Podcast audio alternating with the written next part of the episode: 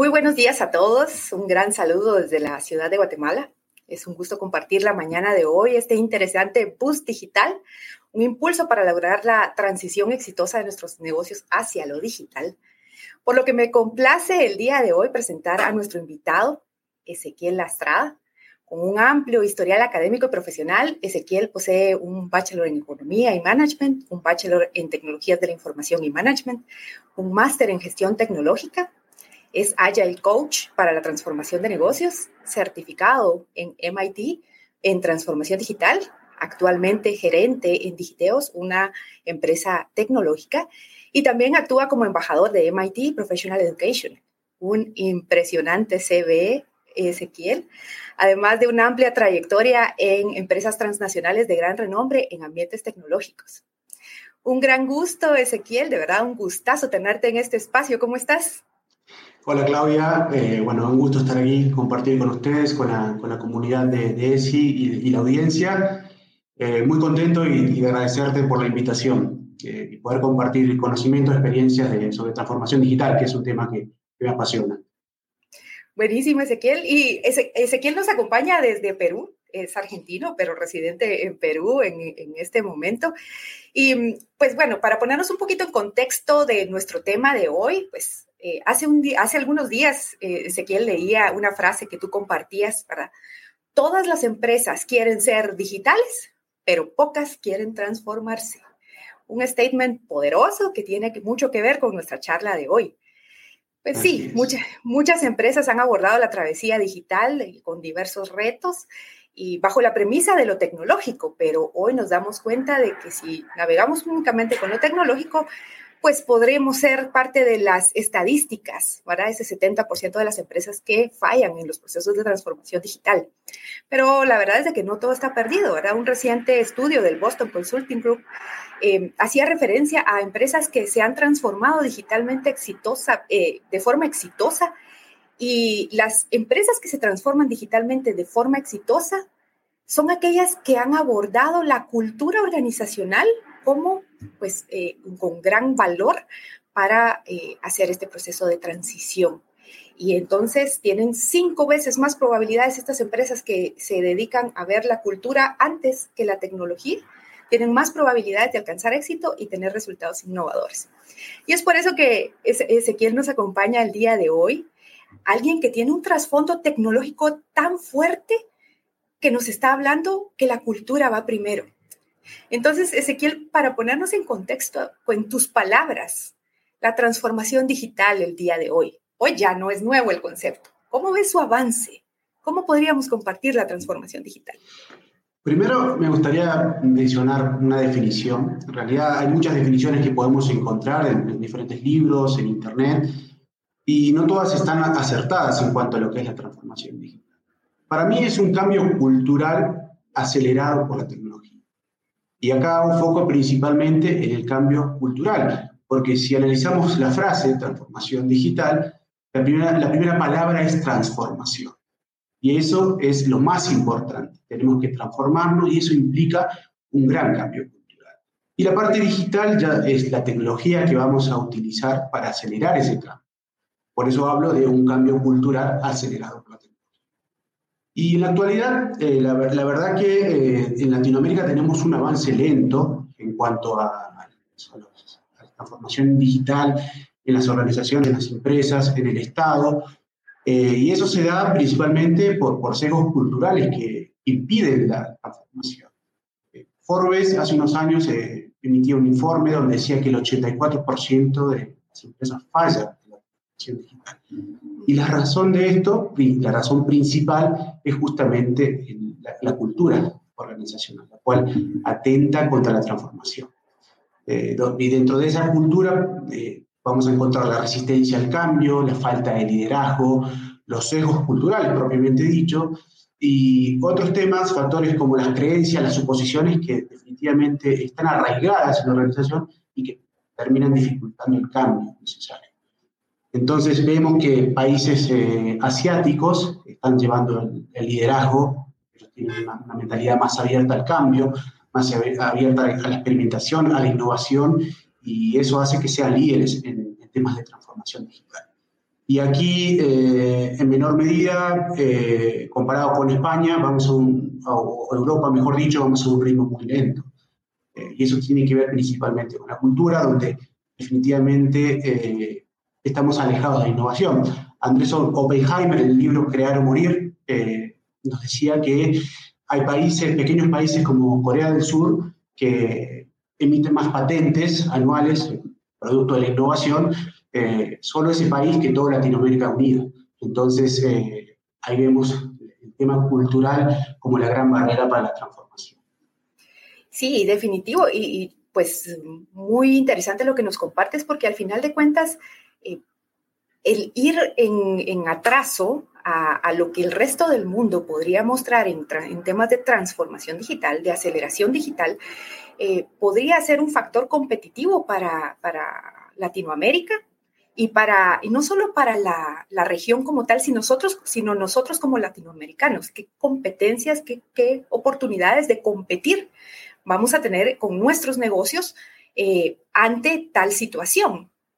Entonces, es importante que entendamos la relación que las personas tienen con el desarrollo de la cultura en esa aceleración digital que, necesitamos hacer. ¿Cómo podríamos gestionar a las personas, Ezequiel, para que puedan desarrollar una cultura eh, que, que, adopte, que acepte, que abrace lo digital de una forma adecuada?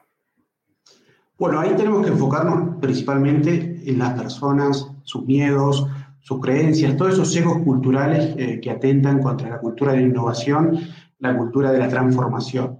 Y, eso es eh, acompañarlos, establecer canales de comunicación eh, adecuados, involucrarlos en todo el proceso para responder preguntas simples como qué, cuándo, cómo, por qué estamos haciendo esto. O sea, cuál es la necesidad de transformarnos. Porque muchas veces, eh, o a menudo, las personas sienten ese temor, hablan de inteligencia artificial, por ejemplo, que es, es, una tecnología que está realizando grandes cambios en las organizaciones, pero las personas lo ven como eh, algo que va a reemplazar su trabajo. Entonces, eh, es allí cuando ellos generan resistencia al cambio, eh, se, digamos, se van creando silos dentro de las organizaciones y eso atenta contra la comunicación fluida y, esa visión compartida que tiene que generarse de un claro entendimiento de qué es la transformación digital y por qué lo estamos haciendo. Y eso, cuando las personas entienden, son cuando ellos mismos son promotores del cambio. Es así cuando ellos se involucran y evidentemente en cualquier organización eh, todas las personas tienen algo para aportar. ¿Por qué? Porque ellos son los que están en contacto con el cliente, están en contacto con los procesos, están en contacto en el día a día de la organización. Y, ese conocimiento que es eh, definitivamente necesario, eh, tiene que comunicarse a toda la organización para la toma de decisiones. Y es allí donde todas las personas tienen algo para aportar y son parte fundamental de la transformación digital. O sea, acompañarlos, eh, un poco de también eliminar esas barreras que se van creando, esos hilos eh, que, van atentando contra la, innovación y también eh, entender sus miedos propios de la resistencia, eso genera resistencia y bueno, y ayudarlos en ese sentido.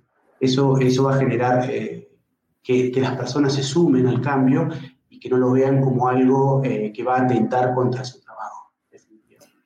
Sí, y definitivo, porque yo pienso que eh, eso es vital. Realmente, si nosotros nos ponemos en contexto con lo que tú nos has compartido, hay que tener una visión de cambio, una estrategia de cambio, una comunicación de ese cambio para que todos, eh, todas las personas que, que, están involucradas en una organización sepan cuál es su papel fundamental y como tú bien lo decías, ¿verdad? No es que la tecnología vaya a sustituir a las personas en ese miedo, ¿verdad? Que se podría tener, sino que fundamentarse en una comunicación abierta y tiene mucho que ver con, el con, con los líderes, ¿verdad? Con la, el liderazgo que se tenga, con la visión de ese liderazgo y ese mindset digital que vaya pudiendo adoptar para poder guiar a otros a ese punto en donde pues todos se sientan cómodos. Y pues obviamente con todo esto que hemos compartido, hay una gran cantidad de retos a vencer. En tu experiencia, tú que tienes ese trasfondo digital tan fuerte, ¿qué retos eh, consideras que son los que hay que poner mayor atención o en qué orden, ¿verdad? Para, para poder hacer una transformación digital exitosa, de, partiendo desde las personas, por supuesto. Si bien eh, no hay una receta única o, los retos que se, que se repitan en, todas las organizaciones, porque hablamos de cultura y, la cultura como es propia de las personas, no hay dos personas que sean iguales. Entonces, las culturas tampoco son iguales, más allá de que eh, haya dos organizaciones, dos empresas que pertenezcan a la misma industria. Entonces, eh, teniendo eso en cuenta, eh, lo que debemos eh, analizar es todos estos sesgos culturales, vuelvo a hacer hincapié en, ese punto, en todas esas creencias, en los valores, en la falta de liderazgo, que, o cambiar de un liderazgo tradicional a un liderazgo transformacional, que es muy importante para, para lo que es el, mindset digital que tú nombraste. Y justamente cuando hablamos de mindset, cuando hablamos de mentalidad, eso tiene que ver con el ADN de la empresa, la forma de ser. Y, tenemos que cambiar eso porque eh, muy pocas empresas quieren cambiar las fórmulas que las llevaron al éxito en algún momento. Pero eh, la actualidad nos, exige que, tenemos que ah, repensar la, estrategia eh, y tomar decisiones enfocadas hacia un cliente donde sus necesidades cambian constantemente, tener foco eh, en las necesidades de ese cliente y acelerar todo este cambio con la tecnología. La tecnología viene al final. Entonces, cuando tenemos esa, esa capacidad de analizar el, entorno, analizar el cliente, analizar eh, y empoderar a los, a los eh, colaboradores, a los empleados dentro de la organización para que adquieran nuevas habilidades, nuevas competencias enfocadas hacia el mundo digital, es donde vamos a, encontrar cuáles son las tecnologías que eh, nos ayudan eh, en ese sentido. Y un punto en común que tienen todas las organizaciones y que, tienen, que deben tener es una estrategia basada en datos. Los datos eh, es vital. Hoy en día cualquier organización puede analizar datos de manera inteligente y eso es lo que le va a llevar a tomar decisiones acertadas en cuanto al cambio que tienen que realizar, a cómo enfocarse en el cliente, cuáles son los gaps que hay que, cubrir dentro de la organización y eso va a permitir eh, empezar el cambio. Y lo que hay que entender es que el cambio no es algo, no es un proyecto, o sea, porque muchas organizaciones piensan que voy a incorporar inteligencia artificial, voy a incorporar la nube, voy a incorporar diferentes tecnologías y con eso ya me transformé. En realidad, me voy a transformar cuando estoy eh, entregando valor de manera eh, distinta a los clientes, eh, atendiendo sus necesidades de manera más flexible, más rápida, más ágil, y eso lo que finalmente se debe buscar, porque la tecnología hoy tenemos como la, inteligencia artificial, la nube, el machine learning, el blockchain como lo principal, pero quizás de acá a 5 o 10 años tengamos otras tecnologías que hoy en día no conocemos, pero que tenemos que preparar a la organización para que cuando llegue ese momento tengamos la capacidad de adoptar esas tecnologías rápidamente para entregar valor. Es, eso es lo más importante dentro este proceso. Sí, entonces realmente vemos, eh, como tú bien lo mencionas, es un proceso, es un, es una, es un movimiento integral el que debe hacer una organización cuando quiere transformarse digitalmente, partiendo de no olvidar a las personas en, ese sentido. Y me encanta lo que tú mencionas porque esto nos evidencia que todas las personas son importantes en esta gestión de cambio.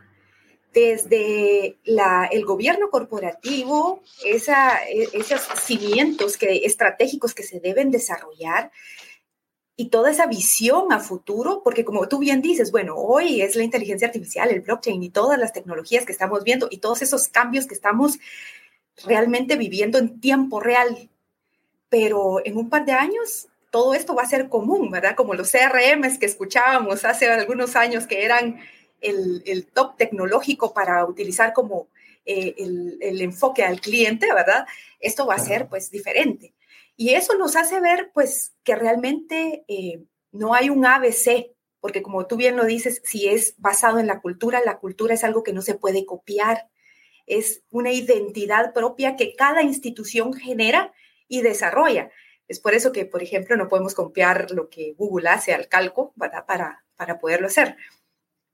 ¿Qué piensas de ese ABC? Porque muchas veces nos basamos en muchos frameworks o en muchas eh, cosas rígidas.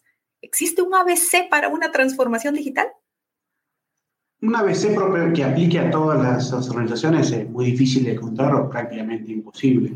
Eh, tú bien lo mencionaste, la cultura es distinta en cada organización y no hay una fórmula que yo eh, pueda aplicar y que sirva para todas las organizaciones. Definitivamente no, no, no, va a funcionar nunca de esa manera. Pero sí eh, hay unas recomendaciones o puntos de común que todas las organizaciones deben tener, que es poco el cliente, tanto externo como interno, eso es elemental, para la transformación hablamos siempre de personas, los datos, eh, tomar los datos que, generamos eh, internamente y tomar datos del mundo exterior y llevarlos eh, para la toma de decisiones inteligentes. Después, tener una cultura abierta a la innovación, esto tiene que ver con cultura abierta a la experimentación, no, no tener miedo de, fallar en, los primeros pasos que vamos dando, pero aprender de cada iteración que vamos realizando hasta que podamos, eh, hasta que podamos encontrar la manera de, poder innovar rápidamente y con valor al cliente.